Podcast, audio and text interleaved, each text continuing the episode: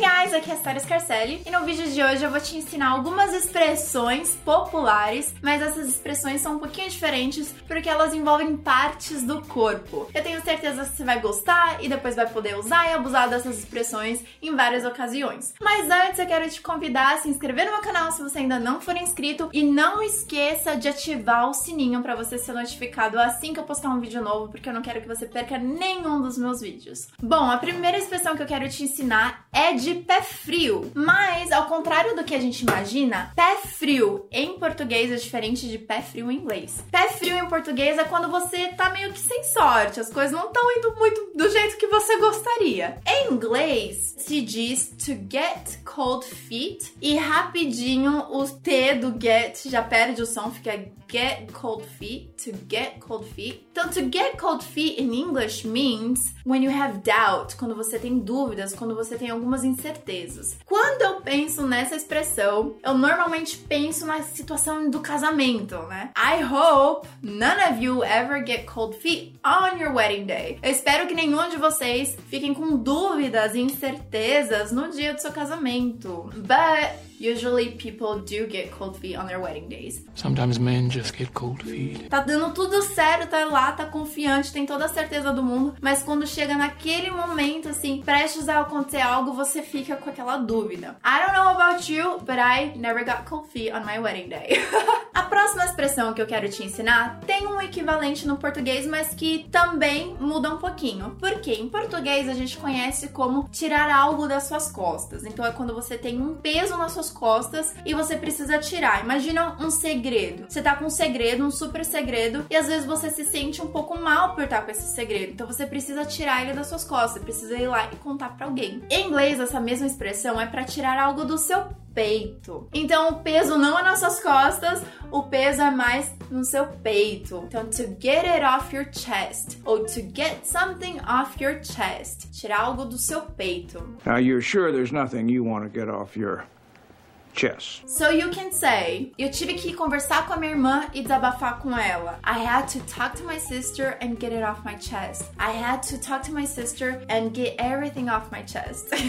é como se eu livrasse daquilo, né? Então pode ser desabafo, contar um segredo, enfim, tirar alguma coisa lá que tá sendo incômodo para você. Another expression, outra expressão que eu quero te ensinar é sobre o cabelo. About your hair, my hair, os nossos cabelos. Pensa que se algo fica preso no seu cabelo, você se sente à vontade ou incomodado? Imagina que incomodado. Quando você quiser falar para alguém que você não quer atrapalhar aquela pessoa, que você não quer incomodá-la, você pode dizer em inglês: I don't want to get in your hair. Eu não quero te atrapalhar. I don't want to get in your hair. Gente, quando você fala get muito rápido com outras palavras, ele perde aquele T, tá? Do t. Fica get it. Get in your hair. I don't wanna get in your hair. Eu não quero entrar no seu cabelo. eu não quero ser um incômodo, não quero te atrapalhar. Da mesma forma, eu posso falar para alguém sair do meu cabelo, como se fosse um sair do meu pé. Então eu posso falar get off my hair for crying out loud. Um for crying out loud é como se fosse um pelo amor de Deus, mas mas sem precisar usar o nome de Deus. Como se eu tivesse que gritar em voz alta para você sair do meu pé. Eu tive que pedir para ele parar de encher o saco, parar de ficar no meu pé. I had to ask him to get off my hair. Outra expressão com cabelo me lembra até uma música que se chama Put Your Records On. Ela fala assim: Garota, toque as suas músicas, me fala a sua música favorita e vá em frente e solte o seu cabelo. Ao pé da letra seria essa, mas o que ela quer dizer é: mas vá em frente e relaxe.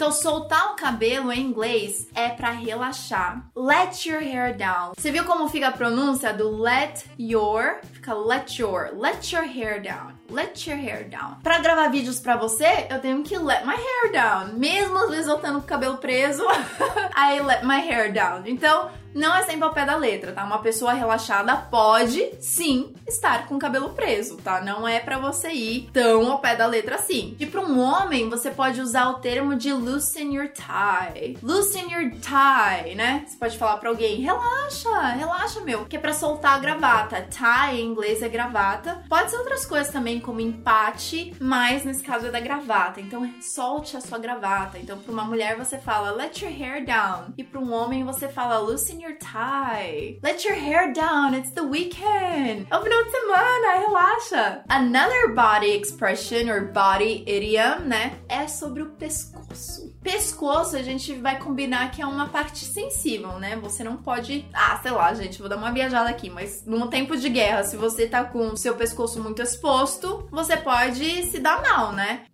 Então, não sei se é por isso que vem essa expressão, mas quando você expõe muito seu pescoço, é como se você estivesse se arriscando demais. Eu vou me arriscar. I'm going to stick my neck out. Às vezes pode até ser colocar o meu na reta. Eu vou colocar o meu na reta. Eu acho que é uma boa expressão para traduzir essa expressão. Você também pode colocar o seu na reta por outra pessoa. So I can say I'm going to stick my neck out for you and talk to her. Eu vou me arriscar arriscar por você e conversar com ela sobre alguma coisa que, né, sei lá, o que, que seria?